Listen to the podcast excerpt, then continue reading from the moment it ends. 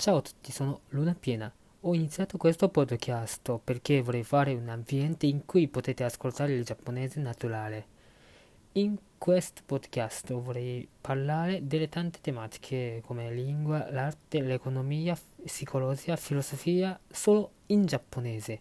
Potrebbe essere difficile da ascoltare tutto quello che dico, ma questa abitudine migliorerà notevolmente le tue abilità di giapponese. Spero di poter aiutarti ad imparare il giapponese tramite questo podcast. Grazie.